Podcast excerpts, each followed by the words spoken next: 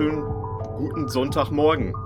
Guten Josie. Morgen zum Sonntag. Hallo. Genau. Super, dass du dir die Zeit nimmst, am Sonntag mit uns ein bisschen über, mit dem Podcast, äh, ein bisschen über deine Arbeit zu sprechen. Wir haben nämlich heute im Kiosk zu Gast Josie Majetic. Hallo, guten. Morgen. Wie stelle ich dich am besten? Wo fühlst, womit fühlst du dich wohl? Als Grafikerin, als Handwerkerin, als Künstlerin? Das ist eine sehr gute Frage. Ich versuche gerade, mich auch ein bisschen äh, selbst neu zu definieren, weil ich so viele unterschiedliche Sachen mache. Sowohl Grafikdesign als auch Handwerk. Ähm, ja, daher ist es schwierig zu sagen, äh, was ich eigentlich bin. Aber ich würde mich, ich würde mich als Künstlerin bezeichnen. Ja. Ich glaube, das trifft es auch im, im Gesamten. Ne? Also du bist ja, äh, du hast auch eine, du bist Grafikerin, ausgebildete Grafikerin, studierte Grafikerin. Das wollen wir mal Ja. vorwegnehmen, auch wenn es eigentlich jetzt nicht mehr groß interessiert für deine Arbeit, aber ähm, Ja. ist, ja. Richtig. Ähm, genau, ich habe äh, ganz klassisch an der Hochschule für Künste in Bremen ähm, tatsächlich sieben Jahre Grafikdesign studiert.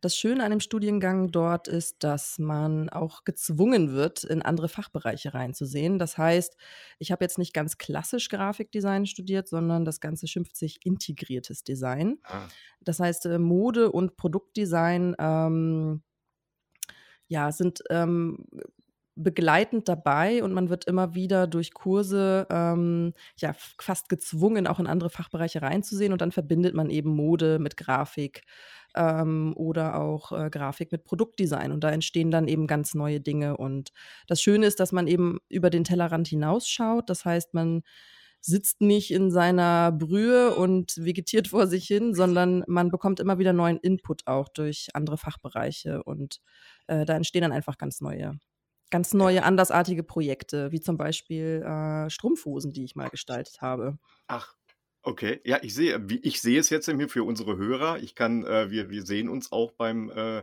bei der Aufnahme. Das sieht abgefahren aus, ja.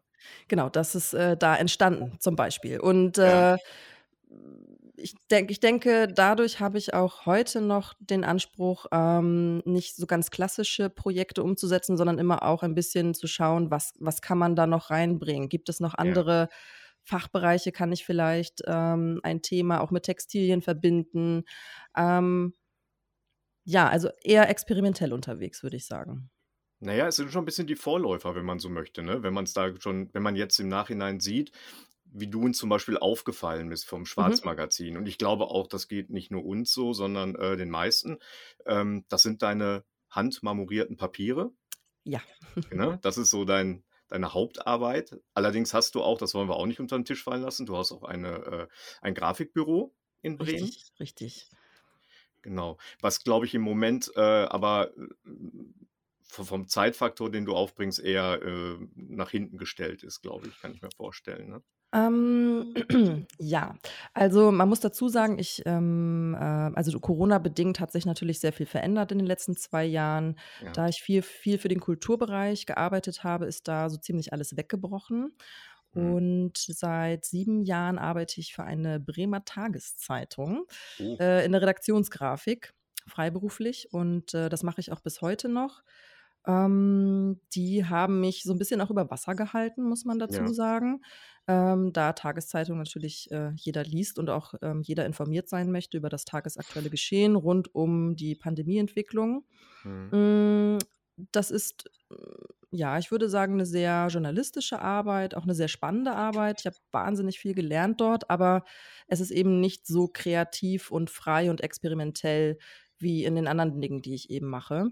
Und ja, dann habe ich irgendwann mal angefangen, das ist jetzt auch mittlerweile schon drei Jahre her, äh, am Wohnzimmertisch in der Auflaufform ähm, ja, die ersten Ma Marmorierexperimente zu starten. Das ähm, hatte, da hatte ich noch gar nicht so das Ziel ähm, und ich wusste auch gar nicht, wo das eigentlich hinführt. Das war mehr aus Spaß an der Sache Hm. und ähm, bin aber gescheitert mit meinen ähm, Farben aus dem Bastelladen und dachte, das muss doch irgendwie anders gehen und habe mir dann diese ganzen YouTube-Videos reingezogen.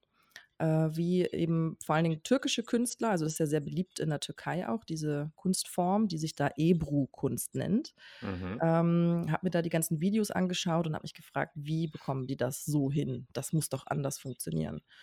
Und dann habe ich mich sehr systematisch ähm, durchprobiert. Papiersorten, verschiedene Farben. Es hat ja ein Jahr gedauert, bis ich mit den Ergebnissen so zufrieden war, weil die Farbe hält mal nicht auf dem Papier oder ähm, die Farbe geht auf der Wasseroberfläche nicht so auf, wie ich mir das vorstelle. Also es ist ähm, schon auch ein bisschen Chemie oder Physik, Mhm. die dahinter steckt und man muss das erstmal begreifen und verstehen. Und ähm, das Schöne an dem Artikel, der jetzt erschienen ist bei euch im Magazin, da steht ja von Marmor und Maggi. Ja. Ähm, genau, die Rezeptur für Farben und auch das Wasserbad, äh, da macht jeder Künstler ein Geheimnis drum.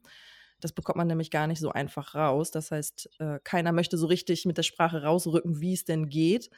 Aber Mhm. tatsächlich muss man auch selbst durch diesen Prozess gehen, um äh, zu verstehen, wie, wie funktioniert das eigentlich mit dem Marmorieren. Und ähm, daher kann ich jetzt allen anderen auch gar nicht so die Tipps und Tricks geben, selbst wenn ich es was heißt, also mich schreiben oft Menschen an ähm, und fragen, Mensch, wie machst du das und wie rühre ich das jetzt an? Dann gebe ich das zwar weiter, aber die scheitern trotzdem erstmal. Ähm, man muss da Aber du tatsächlich. weißt auch warum wahrscheinlich. Ne? ich weiß dann auch warum. Ja. Ich helfe auch gerne. Also ähm, es ist nicht so, dass ich jetzt ein Riesengeheimnis drum mache, aber ähm, jeder muss, glaube ich, für sich da reinfinden. Und das ist ja auch gerade die Kunst dabei.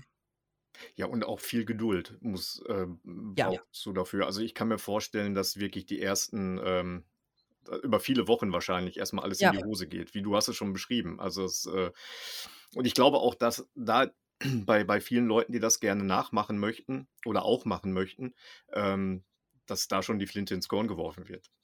Auf jeden Fall. Also mich schreiben manchmal verzweifelte äh, Menschen an, die dann fragen, warum hält die Farbe nicht auf dem Papier? Und dann Ja. äh, gebe ich eben den Tipp, dass man es vorher mit Alaun behandeln muss und dann kommt der Aha-Effekt und dann ähm, in der nächsten Nachricht steht dann, ja, es hat jetzt super geklappt, geht schon besser. Ja. Also es ist auch schön, dass dann der Fortschritt äh, zu erkennen ist.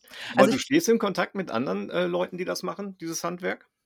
Ja, also es gibt tatsächlich ähm, in der Türkei einen Künstler, der ähm, hat mich über Instagram dann auch gefunden und Ja. wir haben uns dann connected. Der hat mir äh, sein Buch geschickt, einfach so, äh, weil er diese Kunstform gerne am Leben erhalten möchte. Der hat 2011 dafür gesorgt, dass die Ebru-Kunst in, als ähm, UNESCO-Welterbe geschützt wird, also diese Okay. Kunstform.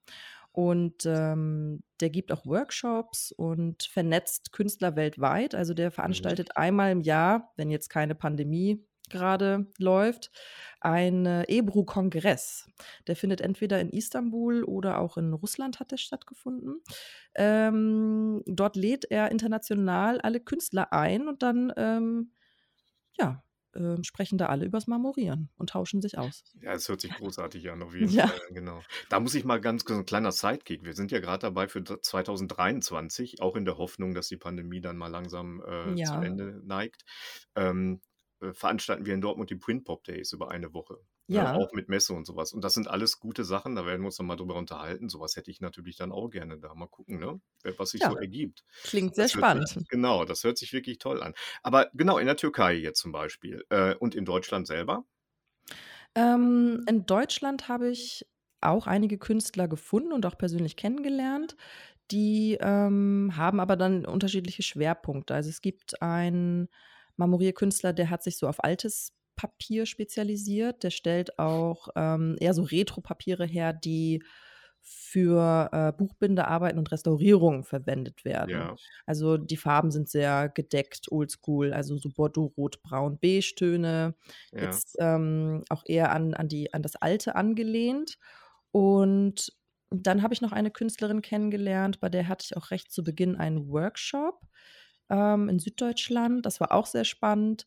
Also jeder geht damit sehr, mit diesem Thema sehr anders um und hat eben seine eigene Ausdrucksform auch gefunden, seinen eigenen Mhm. Stil. Weil, wie man ja auch bei meinen Arbeiten sieht, ich bin jetzt nicht so ganz retro unterwegs. Ähm, ich liebe leuchtende, bunte Farben und äh, kombiniere das gerne auch ungewöhnlich. Genau. Ja, das ist auch in deiner Webseite. Ähm, das ist ja äh, kein, kein Werbeslogan, sondern das, das trifft ja die Arbeit, äh, dass du die, ein altes Handwerk, die Tradition äh, modern wiedergibst oder eine Brücke dazu schlägst, sagen wir mal genau, so. also modern interpretiert Modern quasi. interpretiert, Mhm. genau. Ähm, sehr offensichtlich, klar. Ähm, trotzdem ist die Herstellung wahrscheinlich ä ähnlich oder oder gleich, wenn auch die Zutaten wahrscheinlich um diese leuchtenden Farben ich glaube, dieser Retro-Effekt, den du gerade gesagt hast oder diese Retro-Papiere kommen wahrscheinlich eher aus der Technik, als aus dass man die Farben gedeckt halten möchte, oder? Ist wahrscheinlich gar nicht möglich, mit dem Know-how, den die Leute jetzt so haben irgendwie. Also, man ähm, es ist ja möglich, äh, Farben mit Pigmenten selbst, äh, herzustellen und ich glaube, Ja. da fängt es schon an, auf welche Farben greift man zurück.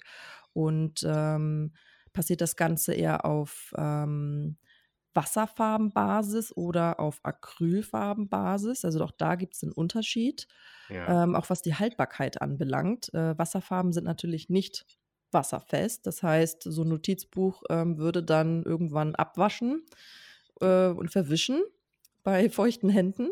Okay. Und, äh, deswegen greife ich da zum Beispiel gar nicht auf, äh, so ein Farbsystem zurück und, ähm, arbeite auch nicht mit losen Pigmenten. Mhm. Da ist Gut, schon mal der wird's ja Unterschied. technisch natürlich schwer Ja. nachzuvollziehen, wenn man's nicht selber macht. Aber, ähm Aber da kann ich natürlich, wenn ich jetzt die losen Pigmente verwende, be bekomme ich auch ganz andere Farb äh, und Farbtöne, ähm, kommen da zutage, die ich auch die vielleicht weniger modern sind. Wie kann ich's am besten beschreiben? Ähm es gibt ja ganz klassische Farbtöne, ähm, die, äh, ja, besondere Namen haben. Jetzt, äh, verstricke ich mich hier 'n bisschen.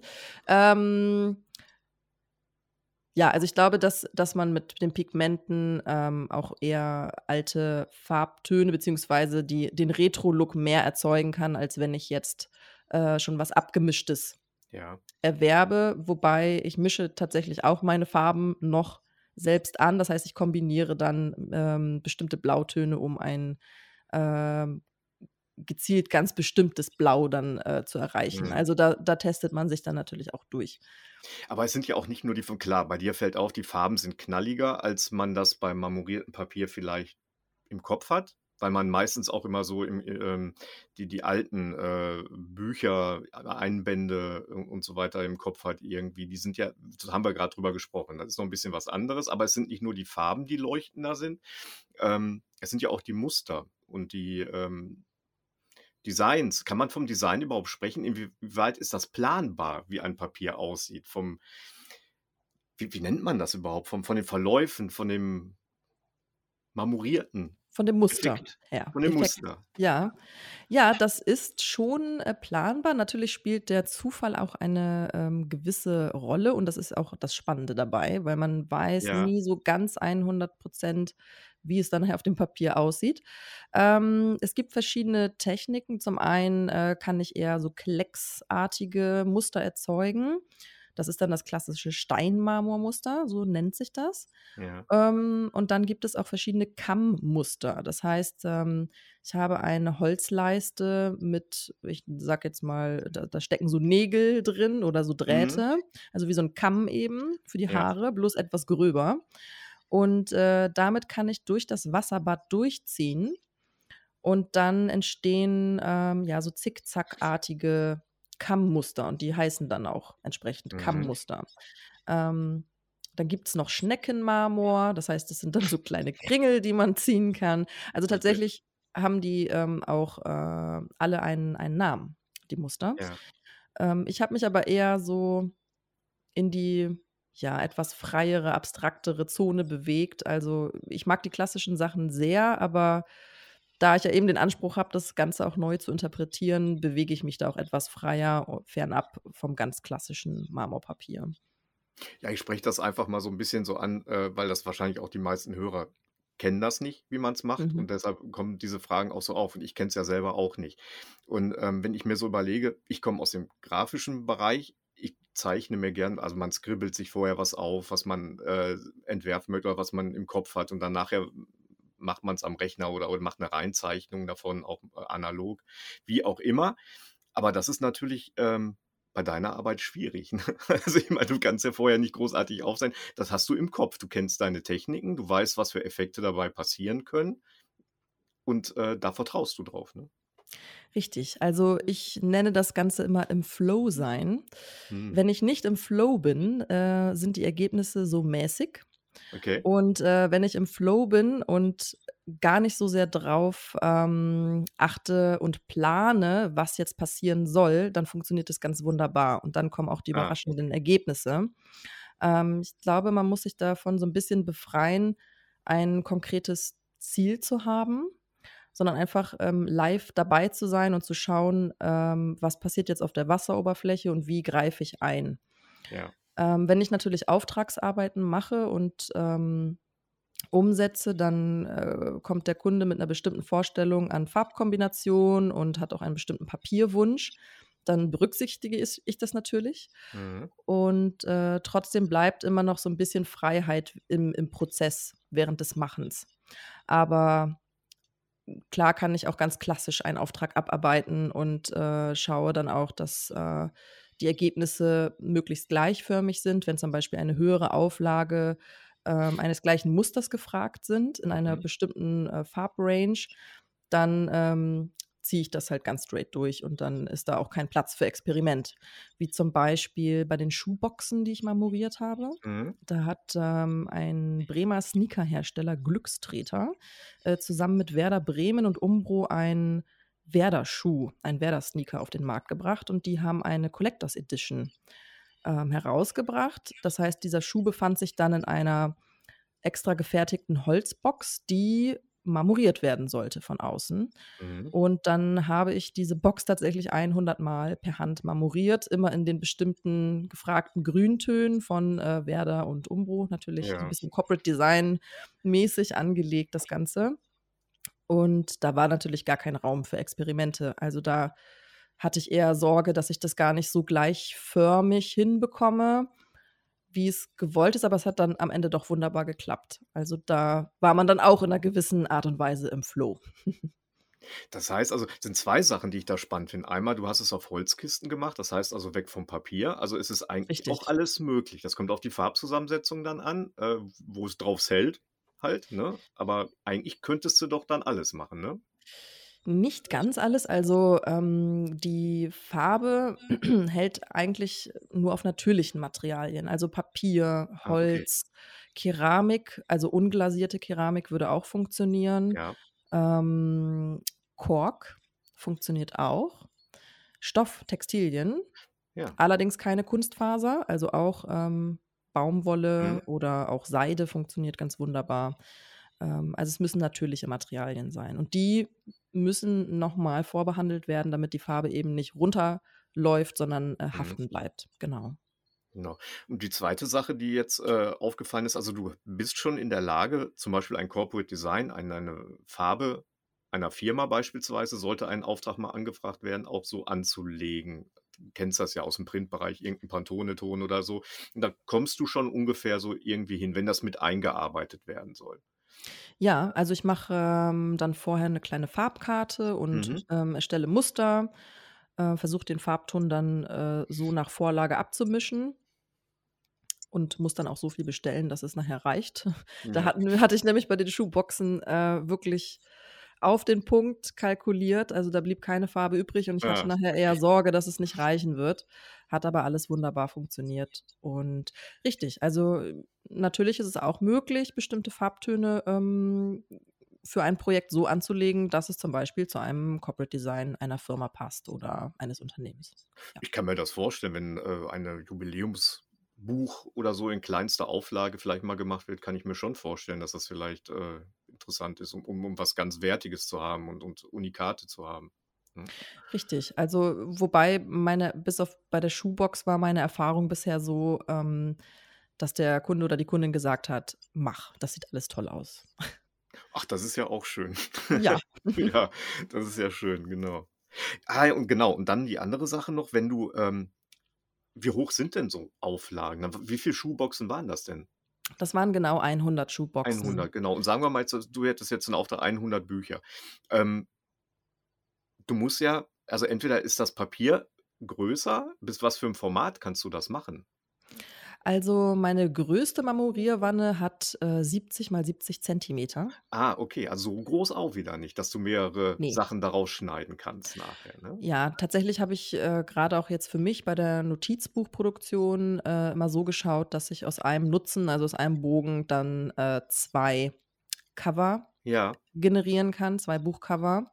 Die sind sich dann natürlich sehr ähnlich vom Muster, weil die ja aus Ja, einem Bogen kommen, aber trotzdem ist dann jeder Ausschnitt für sich individuell, Ja, weil es ja aus ja. 'ner anderen, äh, Stelle des Papiers quasi Ja. herausgeschnitten wird. Hm aber ich marmoriere auch in kleineren Wannen. Also, wenn ich jetzt weiß, ähm, mein Papier hat gar nicht die Größe der Wanne, dann bleibt da unglaublich viel Farbe am Rand übrig, wenn das Papierformat zu klein ist. Dann liegt das Mhm. in so 'ner Riesenwanne ganz verloren und einsam und, äh, ich technisch ist es aber so, dass ich die ganze Fläche mit Farbe befüllen muss. Das heißt, hm, es wäre quasi nicht sehr effizient, jetzt in einer großen Wanne einen kleinen Bogen zu marmorieren, also passt man das Ganze dann immer so 'n bisschen an. Und wenn du den den Bogen marmoriert hast, aus der Wanne rausnimmst, dann muss neue Farbe rein oder ist besteht da die Möglichkeit, noch mal neues Papier draufzulegen? Ähm, nein, es ist quasi ein Monoprint. Das heißt, die Ah. Farbe, die dann auf der Wasseroberfläche liegt, die nehme ich dann auch mit dem Bogenpapier weg. Ja. Natürlich bleiben dann am Rand so kleine Farbreste übrig, die man Ja. dann mit so 'ner Art, äh, Scheibenwischer abzieht. Ähm, also, man zieht quasi die Wasseroberfläche wieder einmal ab und befreit sie dann von den Farbüberresten und dann muss ich das Muster wieder neu von vorne anfangen. Also, wieder neu auflegen und dann am Ende, äh, wieder mit einem Bogenpapier abnehmen.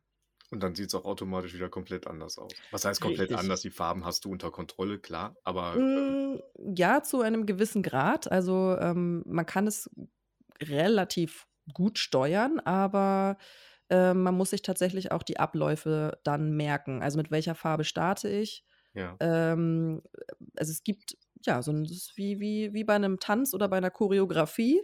Äh, es gibt einen festen Ablauf dann für dieses Muster und das wiederhole ich dann exakt genau so, damit das Ergebnis ähnlich aussieht. Also, würde ich jetzt eine Auflage von 20 Bögen marmorieren, die alle Mhm. möglichst gleichförmig aussehen, müsste ich dann diesen Vorgang exakt immer genauso wiederholen, äh, weil sonst würde sich die Farbe anders verteilen. Also, jedes Papier ist dennoch ein Unikat, aber es kommt eben aus einer Serie. Also, man sieht dann sehr deutlich, ähm, die Ähnlichkeit und trotzdem ist Ja. jedes ein bisschen anders vom Muster her. Ja. Das ist Ja, eigentlich und sehr spannend. zeitaufwendig im Endeffekt, ne? Also, um da diese Exklusivität noch mal hervorzuheben. Also, das ist ja schon wirklich, äh, ein ein Handwerk da musst du dir Zeit nehmen. Ich glaube, das das Zeitaufwendigste ist tatsächlich die Vor und Nachbereitung, Mhm. weil, ähm, jeder Bogen Papier wird vorher mit Alaun behandelt, damit die Farbe haften bleibt. Das heißt, der kommt dann, ähm, an eine Wäscheleine, ganz Mhm. klassisch mit Wäscheklammern.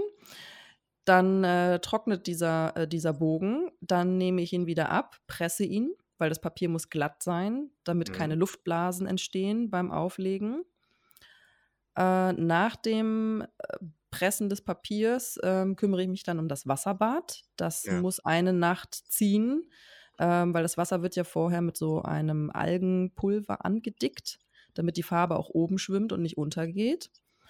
Ähm, dann muss ich die Farben vorher anrühren. Also, es ist sehr viel vorzubereiten, bis ich überhaupt starten kann. Ja. Das dauert. Und im Nachgang, wenn der Bogen dann natürlich aus der Wanne kommt, muss er auch erst wieder trocknen an der Wäscheleine, dann auch wieder geglättet werden und dann kann ich ihn weiterverarbeiten. Machst du das auch eigentlich, die Weiterverarbeitung? Ja, also, ich hatte im Studium auch mal so Buchbindekurse. Ja. Das, äh, Wissen war etwas eingerostet, aber das habe ich mir dann wiedergeholt, auch durch Workshops. Und tatsächlich die Buchblöcke selbst stelle ich nicht her. Da arbeite ich mit Druckereien zusammen, kann aber dann entscheiden, welches Papier verwendet wird. Ja. Ähm, und lediglich der Buchdeckel, also das Cover, das, äh, binde ich dann selbst. Ja. Und lege es quasi, ähm, um den Buchblock. Also, man klebt dann das Vorsatzpapier und verbindet dann quasi Buchdeckel und Buchblock miteinander. Die Arbeit mache ich dann tatsächlich selbst und auch das ist noch relativ zeitaufwendig. Ja, aber im Endeffekt schon wirklich, äh, Handarbeit durch und durch, das ganze Ding. Ne? Auf jeden Ähm, Fall. ja. Ähm, was ich auch immer interessant finde, das ist ja auch nicht zu imitieren. Also schon gar nicht durch eine andere Technik. Und ähm, digital traut sich, glaube ich, keiner, sowas zu machen. Ne? Also, dass man irgendwie sagt, irgendwie, wir versuchen irgendwie digital sowas, das ist uns alles viel zu teuer, ne? wenn wir sowas machen und wir haben eine viel zu große Auflage. Wir machen einfach die Innenseiten des Umschlags, machen wir jetzt mal so digital mit so einem Muster. Ich glaube, das habe ich noch nie gesehen. Hast du das schon mal gesehen? Mm, Ich glaube, da ist so eine Hemmung, irgendwie so eine Hemmschwelle. Also ich wüsste jetzt gar nicht, wie man so ein Marmormuster digital erzeugt, ehrlich gesagt. Wahrscheinlich auch nur durch Einscannen und dann, ne? Also ich wüsste jetzt auch nicht. Also ich kann dir keine Technik sagen, äh, wahrscheinlich geht's irgendwie, kann ich mir denken. Aber ähm, Also ein Verlag hat, ähm, ein Buchverlag hat ähm, ähm, für ein, ähm, was war es, ein, ein ähm, historisches Buch, ein Marmormuster bestellt bei ja, mir. Und das habe ich dann reprofotografiert, also digitalisiert und dann ähm, wurde das 500 Mal gedruckt, digital wiedergegeben. Genau. ja. Und das ist okay für dich? Das ist okay für mich. Also das, das sehe ich als Auftragsarbeit und Okay. äh, die haben natürlich auch eine Lizenzgebühr bezahlt. Ja, Ähm, also ich habe quasi die, das Original, den Originalbogen nachher ehrlich gesagt auch verkauft. Die wollten den dann ja, unbedingt haben. Also sie ja, haben sowohl das Original, äh, aber eben auch die Erlaubnis ist, für genau dieses Buch dann zu reproduzieren. ja. Und äh, ist das für dich merkbar, weil dieses Handwerk überhaupt in allen Richtungen, also gar nicht mehr nur im grafischen Bereich oder im Druckbereich, sondern im Allgemeinen, hat ja gerade wieder so eine Renaissance.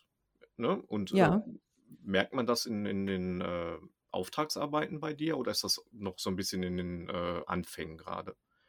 Weil so lange machst du es ja noch nicht, ne? Also das hört sich alles sehr ähm, abgeklärt und äh, professionell an, aber ich glaube drei Jahre oder, oder dreieinhalb genau. Jahre oder sowas, ne? Das ist ja noch nicht so lange Zeit eigentlich. Ne? Das ist noch nicht so lange und ähm, es dauert auch tatsächlich eine Weile, bis das bei den Leuten ankommt. Also, dass es, dass ich sowas mache und Ja, dass es mich gibt und dass es diese Technik überhaupt gibt. Also viele wissen gar nicht darum und hören zum allerersten Mal davon, ja, Papier marmorieren.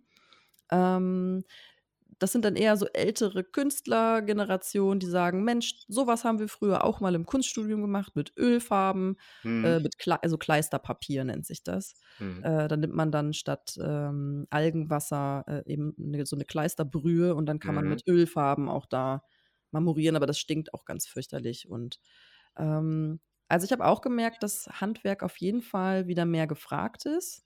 hm. Ähm, aber ich kann da noch gar nicht so genau, also da zeichnet sich jetzt noch nichts Konkretes ab. hm. Ähm, ja. Ich glaube, das wird noch. Das fängt ja auch gerade erst an. Ne? Ja, Also das auch, äh, ich glaube, interessant wird es ja auch für dich jetzt, wenn, wenn äh, kleinere oder mittelständische Unternehmen auf den Trichter kommen, sowas mal zu produzieren. Und dann geht es dann halt ins, ins Kommerzielle. Ne? richtig. Das war jetzt zum Beispiel mit der ähm, Schuhbox der Genau, Fall. genau, Also solche das hatte dann auch eine ganz andere Größenordnung. Und da, da lernt man eben auch in, in solchen Projekten, wie handelt man eigentlich ähm, 100 Boxen, wo stapelt man die, wie lässt man Ja. die trocknen, ähm, was für eine Wanne nimmt man da, die muss eine gewisse Tiefe haben, weil das Objekt wurde ja letztlich auch getaucht, das war ja ein dreidimensionaler Körper und Mhm. kein Bogen Papier, den ich jetzt flach auf eine Wasseroberfläche auflege. Also das waren total neue Bedingungen und Gegebenheiten und da muss man auch ähm, sonst auch erstmal rein, reinfummeln und Ja, äh, schauen, wie man das löst. Und ja, es ist, glaube ich, ähm, also mit solchen Projekten äh, lernt man immer wahnsinnig viel dazu, würde ich sagen. ja. Ich, ich ähm, muss gerade daran denken, also ich meine, die, die Becky ist ja die, äh, meine Kollegin, die auch den Schwarz-Artikel äh, mit dir zusammen äh, gemacht hat. Ja. Ähm, sie hat mir noch verraten, du hast eigentlich auch so eine, äh, so eine große Liebe zum Siebdruck gehabt oder hast noch, ne? Richtig. Eigentlich ähm, hatte ich die vorher schon, vor Ja, dem ja, Marmorieren. Ähm, also ich bin ein großer äh, Fan von Druck insgesamt. Also das, äh, ich hatte im Studium die Möglichkeit, ähm, in der Siebdruckwerkstatt der HFK auch als Tutorin damals zu arbeiten. Das mhm, heißt, ich habe äh, sowohl eigene Sachen gedruckt, aber habe auch die Werkstattleitung da vor Ort unterstützt und anderen Studenten bei ihren Projekten geholfen. Und habe so ein bisschen Ordnung da gehalten und, ne, dass die Siebe immer schön sauber gemacht werden und so. Okay. Und, ähm, nach meinem Studium hatte ich leider nicht mehr den Zugang und, äh, musste dann auch meine Schublade da traurig leer machen, meine Papiere wieder einsammeln Ja. und, ähm, ja, irgendwie ist dieser Traum immer geblieben, eine eigene Siebdruckwerkstatt eines Tages mal, ähm, zu betreiben. Mhm. Und, äh, das habe ich mir jetzt so in den letzten 2 Jahren Step by Step aufgebaut und, äh, ja, meinen Traum so ein bisschen verwirklicht. Das heißt, mein nächstes Ziel oder mein, äh, nächster Wunsch wäre es, diese beiden, äh, Drucktechniken miteinander zu verbinden. Weil das Marmorpapier ist letztlich ja auch eine Art Drucktechnik. Mhm. Also, läuft ein bisschen anders als natürlich als beim Siebdruck über eine Wasseroberfläche, aber es ist eine Form von Transferdruck, würde ich mal sagen. Ja. Und was ich recht schade finde, ähm, also Marmorpapier sieht gut aus, ist ja auch immer eine Geschmackssache, aber es hat keinen weiteren Sinn oder es gibt keine ähm, es hat keine kommunikative Komponente. Das heißt, es fehlt ein Text oder eine Illustration oder eine Message. Und, ähm, im Siebdruck kann ich natürlich auch wieder mein Know-how als Grafikdesignerin Mhm. einbinden und könnte jetzt, ähm, ja, dem Marmorpapier quasi noch mal eine weitere Ebene hinzufügen. Also, es mit einer Illustration bedrucken oder, äh, mit Typografie. Also, ich glaube, das wird noch mal ganz spannend, diese beiden Dinge miteinander zu verbinden, weil ich sowohl als Grafikdesignerin, ähm, einen Inhalt gestalten kann Mhm. ähm, und das Ganze dann mit 2 verschiedenen Drucktechniken, ähm, verbinden kann. Was da rauskommt, weiß ich noch nicht. Ich, äh, bin jetzt dabei, das zu testen. Ja, das machen wir, weil da wird's ja jetzt richtig spannend, ne? Genau, Genau, richtig. weil da diese kommen entweder wir kennen das ja noch so ein bisschen in der Vergangenheit, das ist ja auch relativ neu, dass gerade äh, aus den kreativen Bereichen, Grafikerinnen und so weiter, dass die in ins Handwerk gehen, ähm, und diese Sachen kombinieren. Das ist ja immer sehr spannend. Ähm, und in in, ähm, dem Handwerk, äh, was du betreibst, wahrscheinlich bist du da so eine der wenigen Einzigen dann, ne? Also, ich habe die Kombination noch nicht gesehen. Ne, denke ich doch, genau. Kommt mir auch sehr unbekannt vor. Das wird spannend. Oh, das verfolgen wir weiter, also auf jeden Fall. Ja, das wird also noch mal es ich stelle mir vor, dass es da in 'ne sehr freie künstlerische Richtung geht. Also, Ja. da auch erst mal ohne so wie so wie beim Marmorieren, erst mal ohne konkretes Ziel an die Sache ranzugehen und dann auch Mhm. im Prozess zu schauen, was kommt eigentlich dabei raus, ähm, wenn ich Marmorpapier überdrucke.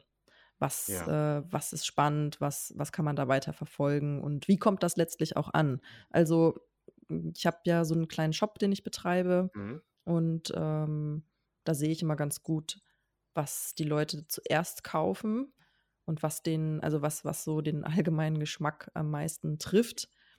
Hm, aber davon würde ich's jetzt gar nicht abhängig machen. Ich mache das ja auch nicht, weil man es von mir erwartet, sondern weil ich das gerne machen möchte. Also, das ist so der Hintergrund, dass ich mich Mhm. selbst natürlich auch in dem Projekt, ähm, verwirklichen möchte, aber es natürlich total schön finde, wenn es Anklang findet und, ähm, auch gefragt ist und für andere Projekte verwendet wird.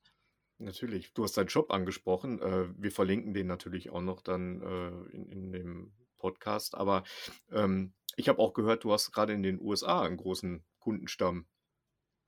Ja, interessanterweise die ersten Bestellungen, so das erste halbe, 3/4 Jahr, ähm, kam sehr viel aus Kalifornien. Ja. Also, scheinbar habe ich da irgendwie so 'n Nerv getroffen.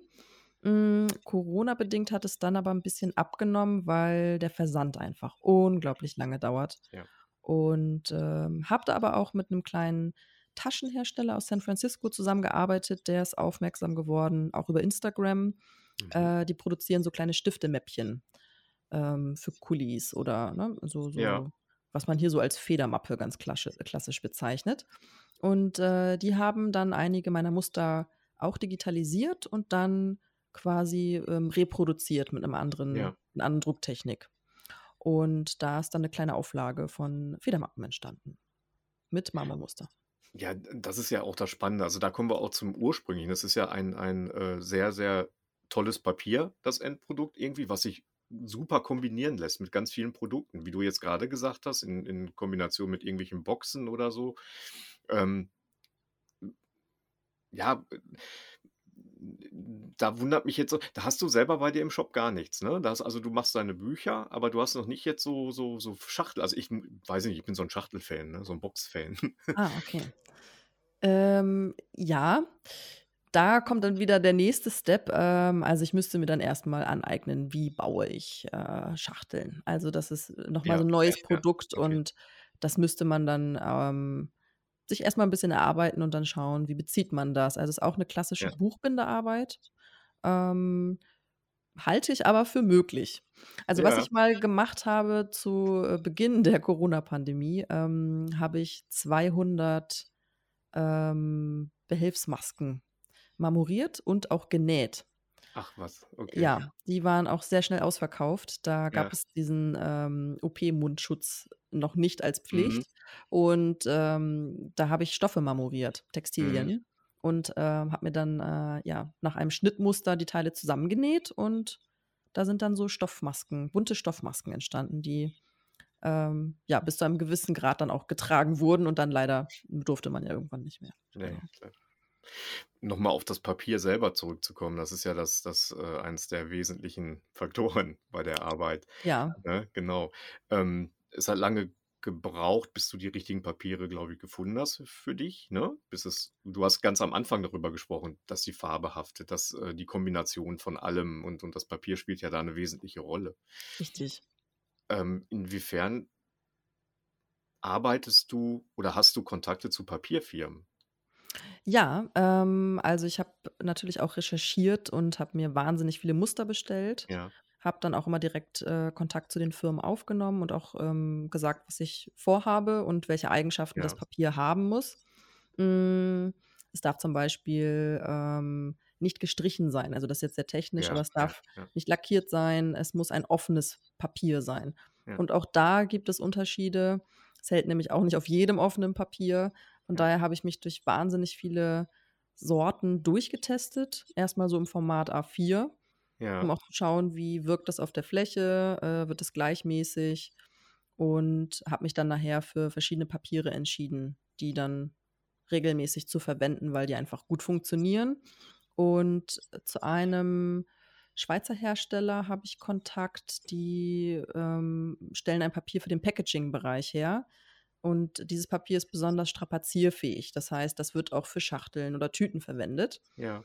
Ähm, und das verwende ich hauptsächlich für Kalender, äh, und Produkte, die jetzt viel beansprucht werden, also, auch täglich verwendet werden, weil einfach die Abnutzung dann relativ gering ist über einen längeren Zeitraum. Ja. Also, so 'n Kalender würde ich jetzt nicht mit Strohseide beziehen, weil nach 'nem Jahr in der Tasche und auf dem Tisch und, äh, ja, man holt es dann zwölfmal am Tag raus. Das würde einfach irgendwann nicht mehr gut aussehen und, äh, zerfleddern, sage ich mal. Und, äh, dieses andere Papier ist dann für 'n Kalender zum Beispiel besonders gut geeignet, weil, ähm, ich habe das jetzt bei meinem eigenen Kalender gesehen, das war nach 'nem Jahr immer noch super. Also Mhm. Ja, ich Genau. frage das, weil ich mir vorstellen kann äh, mittlerweile weiß ich ja, wie so Papierfirmen ticken, ähm, dass sie das auch gerne mal so in ihr Portfolio aufnehmen, was man damit machen kann und präsentieren kann. Ähm, das ist ja auch immer gerne gesehen, was alles möglich ist mit den Papieren und so. Ja. Das habe ich aber bei Papierfirmen noch nie so gesehen in der Präsentation. Ah. Wäre mal was, ne? Wäre mal was, ja. Gute Könnte Idee. man ja mal den Kontakt herstellen, genau. Ja. Ja, du hast grade gesagt also, ich glaube, ich brauche nicht großartig fragen, was du äh, was deine Projekte für die Zukunft sind. Du hast das grade gesagt, ne? Du hast äh, du baust den Siebdruck weiter auf. Richtig. Da können wir ja das ist ja so lustig, der Michael und ich in unserem Printers-Kiosk, den wir auch nebenher noch, äh, betreiben, äh, haben das ja auch seit Kurzem, dass wir uns, äh, mit dem Siebdruck beschäftigen, kleinere Sachen erst mal gemacht haben, Mhm, äh, mhm. ob das irgendwelche Boxen sind, die wir bedruckt haben oder oder Poster. Ähm, aber das ist dann alles auch sehr wahrscheinlich nicht so aufwendig wie das Marmorieren, aber man muss wirklich man hat sehr viele Fehlversuche, Siebbeschichtung, weil wir machen das ja auch alles selber, das haben wir uns schon auf die Fahne geschrieben, ähm, dass dass Ja. das von vornherein alles selber gemacht wird. Da haben wir aber auch ganz schön rumgedoktort, bis bis wir erst mal die die Belichtungszeiten, bis die ach Gott, alles Mögliche bis die Siebe dann mal zu gebrauchen waren, ne? Ja, das kann ich mir vorstellen. Äh, das Gute ist, dass ich das schon alles im Studium Ja. absolviert habe und da nicht so mit ganz grün hinter den Ohren rangehe, sondern da schon auf Erfahrungswerte zurückgreifen kann. Ähm, aber genau, es ist einfach sehr zeitaufwendig von der Vorbereitung her und ich glaube, viele sehen gar nicht den Aufwand dahinter. Die sehen das fertige Produkt, sieht gut aus, äh, möchte ich haben, will ich mir an Mhm. die Wand hängen, aber oft weiß man einfach gar nicht darum, ähm, was da im Hintergrund noch für 'n Aufwand betrieben Genau. werden muss, um eben zu diesem Ergebnis zu kommen. Und da hatte ich jetzt im letzten Jahr auch 'n ganz, äh, schönes Event, an dem ich teilnehmen durfte hier in Bremen. Und zwar gibt es, ähm, so 'n kleines Label, was heißt klein mittlerweile nicht mehr, Made in Bremen schimpft sich das. Die Mhm. vertreiben Produkte, die eben in Bremen hergestellt wurden. Und die haben 'ne kleine Radtour veranstaltet. Das heißt, Bremer Produzenten und Produzentinnen konnten sich und ihre Tür und Tore aufmachen und die Teilnehmer dieser Radtour, äh, konnten dann Einblick bekommen in die Mhm. Werkstätten und Ateliers. Da waren jetzt auch Getränkehersteller dabei. Also, es war jetzt nicht nur klassisch, äh, Grafikdesign oder Druck. Mhm. Ähm, und da hat man mir als Feedback gegeben, äh, dass äh, dass es ja Wahnsinn sei, was man da an Aufwand betreiben muss. Also, Ja. man sieht dem Produkt, ähm, äh, den den Aufwand nicht unbedingt an, weil man eben nicht um die Herstellung weiß. Und da habe ich ganz schönes Feedback bekommen, ähm, auch von Menschen, die eben ja so gar nicht aus der aus aus der Szene oder der Branche kommen. Und die, ähm, ja, fanden das alles, äh, wahnsinnig spannend und interessant. Mhm. Und war dann auch mal ganz schön, sich 'nem anderen Publikum zu öffnen als, ähm, jetzt immer denen, die ohnehin schon irgendwie aus dem Bereich Grafik oder Design kommen und eben auch, Genau. äh, da mehr Wissen, äh, um die verschiedenen Techniken haben. Genau. Das kann ich total nachvollziehen. Das geht mir auch immer so. Ich hadere immer sehr damit, dass man das Gefühl hat, grade ob man jetzt im Siebdruck was macht oder in anderen, äh, Techniken, dass man das für diese Grafik und Druckblase macht und jeden anderen interessiert's im Grunde gar nicht. Oder man Mhm. sieht's auch nicht. Kann man ja auch nicht abverlangen. Woher denn auch, ne? Ja. Ähm, das ist manchmal so 'n bisschen, ähm, frustrierend, finde ich. Und dann merke ich, du hast genau das so hast du's auch gesagt. Also, wenn die Leute in den Prozess mit eingebunden werden, dann dann ist das Interesse sofort da. Also, die Leute finden das faszinierend und, äh, begreifen dann auch sehr schnell, wie aufwendig alles, äh, vorbereitet werden muss, wie lang wie aufwendig die Produktion ist. Ähm, aber man muss die Leute involvieren, ne? Also, man muss denen das zeigen. Richtig. Ähm, da auch 'ne gewisse Transparenz haben. Also, das ist auch noch so 'n Punkt, an Ja. dem ich arbeiten muss. Ähm, unbedingt meine Website ein bisschen weiter ausbauen und, äh, die habe ich mal, ähm, ja, ganz zu Beginn an den Start gebracht. So 'n klassischer One-Pager, äh, 'n Mhm. paar Hintergrundinformationen, bisschen was zum Gucken und der Kontakt natürlich ganz wichtig. Ähm, aber mittlerweile gibt es eben, äh, ganz viel, was man zeigen kann. Und ich glaube, Instagram ist schon also, grade Social Media ist 'ne wichtige Schnittstelle, glaube ich, geworden, auch Ja. für den Verkauf und für die Auftragsvergabe und dass man überhaupt wahrgenommen wird. Ähm, aber dennoch, äh, finde ich's auch wichtig, dass man, äh, sich auch außerhalb da professionell aufstellt und auch zeigt, äh, was man eigentlich macht und mehr Hintergrundinformationen gibt. Weil Instagram ist Ja. einfach sehr schnelllebig. Da, äh, switche ich irgendwie durch die Bilder und da fliegt alles über den Bildschirm und, ähm ich glaube, da beschäftigt man sich gar nicht so sehr in der Tiefe, sondern da geht's eher um das Visuelle. Und Mhm. ähm, ich glaube, mit 'ner anderen Präsenz, ähm, kann man da noch mehr Transparenz schaffen und mehr Hintergrundinformationen liefern. Genau. Ja, wir haben das ja das ist ja auch schon ziemlich, äh, fies eigentlich von uns mit dem Schwarzmarkt. Wir sind ja in vielen Werkstätten unterwegs und gucken uns die Arbeit von den Leuten an und so und gucken uns natürlich auch immer sehr viel ab, ne? Also, das ist natürlich dann toll, dass man den Job so hat. Man kann dann sehr viel lernen. Ab aber es wird ja auch gerne weitergegeben. Das ist ja alles Ja. andere du hast das selber grade auch gesagt oder eingehend gesagt. Es ist ja alles andere als Geheimniskrämerei, ne? Ähm, es ist ja auch nicht immer so, dass Farbzusammensetzung oder irgendwelche chemischen Geschichten irgendwie, äh, deinen Beruf ausmachen. Bei dir ist es jetzt, glaube ich, 'n bisschen ähm, du kannst es nicht so rausposaunen, wie du was machst, sonst verbaust du dir ja einiges. Ist ja auch nachvollziehbar. Genau, es ist immer so 'n bisschen die dazwischen. Also, auf der einen Seite finde ich's schön, so eine alte Technik am Leben zu erhalten, Ja. ähm, weil wer wer macht es denn sonst? Also, es sind nur noch sehr wenige, Genau. die das eben betreiben. Und auf der anderen Seite möchte man natürlich auch nicht sein Betriebsgeheimnis, äh, Ja, verraten ja. und möchte natürlich auch unique bleiben. Ähm, aber ich denke trotzdem, äh, also, gerade wenn, wenn andere marmorieren und ich deren Ergebnisse sehe, es sieht immer anders aus. Also jeder hat ja auch seinen eigenen Stil Ja. dennoch und die Dinge unterscheiden sich. Daher würde ich das gar nicht so als Konkurrenz äh, betrachten, wenn jetzt jemand anders sich an die Marmorierwanne stellt und auch Papier marmoriert. Letztlich geht es ja auch darum, was macht jeder Einzelne daraus. Ja. Also äh, nicht jeder startet dann ähm, damit, äh, Notizbücher herzustellen oder Produkte. Also was ist so die Intention dahinter, muss man sich immer fragen. Viele finden es einfach äh, schön und spannend und beschäftigen, es ist so eine Freizeitbeschäftigung, die wollen mal was Kreatives machen Mhm. und dann verlieren die aber auch schon ganz schnell wieder die Lust an der Sache. Genau. Und ich glaube, das ist einfach bei mir anders, weil ich das aus einem anderen Blickwinkel betrachte und ja ohnehin auch schon ähm, als Kreativschaffende in einem professionellen Feld arbeite und viele, die auf mich zukommen, die finden einfach ähm, die Technik an sich spannend und hätten das mal Lust in ihrer Freizeit zu betreiben. Also die sehen da jetzt gar nicht so, ähm, haben gar nicht so das Ziel, das jetzt auch professionell an den Start zu bringen und irgendwie eine Geschäftsidee daraus zu entwickeln. Daher würde ich das jetzt erstmal gar nicht so als Konkurrenz betrachten. Ich finde es eigentlich eher schön, wenn die Leute sich dafür interessieren und dann gebe ich das auch gerne weiter. Klar. Ja.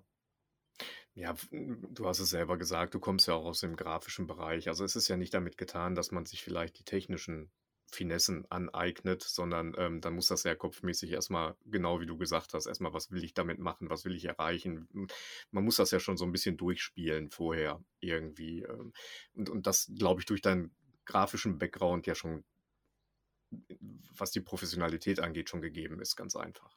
Ja, und ich glaube, man braucht auch, wie gesagt, dieses Durchhaltevermögen. Also ich Ja. war selbst kurz davor, das Handtuch zu werfen, weil Ja, es einfach nicht so geklappt hat und ich mich sehr, sehr lange damit beschäftigt habe und die Ergebnisse einfach nicht zufriedenstellend waren. Und ich weiß einfach, dass viele Leute gar nicht so viel Geduld haben und auch gar keinen Bock haben, sich Nein. so lange mit Dingen auseinanderzusetzen. Äh, Das ist beim daher, Siebdruck ja genauso, ne? Also das ist ja die, richtig. die Möglichkeiten für Siebdruck ist ja sehr leicht gegeben eigentlich, denkt man erstmal. Ne? Das ist ja Ja, dieser, auch durch äh, viel, äh, was man sich online besorgen kann, eigentlich alles ne, dafür und dann auch in, genau. in Paketen schon sofort und dann kann man sofort losstarten und man kann seine eigenen T-Shirts machen und so weiter. So einfach ist es ja auch nicht. Ne? Also das ist Genau. genau. Ne? Wenn man in der Badewanne zu Hause irgendwo in der Wohnung dann anfängt, Siebe auszuwaschen oder Mhm. zu, zu beschichten und so, ne, ich glaube, das macht man ein, zweimal und dann lässt man es dann doch sein, lieber. Ne? Richtig. Ja. Genau. Was möchtest du uns denn noch sagen? Was möchtest du unseren Hörern denn vielleicht noch so was ankündigen, was äh, mit auf den Weg geben? Ähm, was anzukündigen habe ich jetzt nicht direkt. Äh, ich freue mich natürlich immer, wenn äh, viele Leute auf meinem Instagram-Kanal vorbeischauen und Ja. äh, gucken, was ich da so mache. Ähm, da versuche ich auch immer möglichst regelmäßig Einblick zu gewähren in meine Arbeit und äh, ja, neue äh, Produkte zu posten und generell News aus meinem Atelier. Ähm, ansonsten, ja, wünsche ich allen, die sich etwas vorgenommen haben, einfach viel Mut und viel Durchhaltevermögen in der Sache und man muss einfach immer am Ball bleiben, würde ich sagen. Das ist doch ein schönes Schlusswort. Und wir verfolgen deine Arbeit weiterhin. Wir bleiben in Kontakt. Und äh, wenn sich was Neues ergibt, dann werden wir das auch alles mal präsentieren. Super, vielen, vielen Dank. Ich freue mich sehr. Dann danke ich dir schon mal und dir wünsche ich noch einen schönen Sonntag. Danke gleichfalls. Bis ganz bald. Tschüss. Tschüss.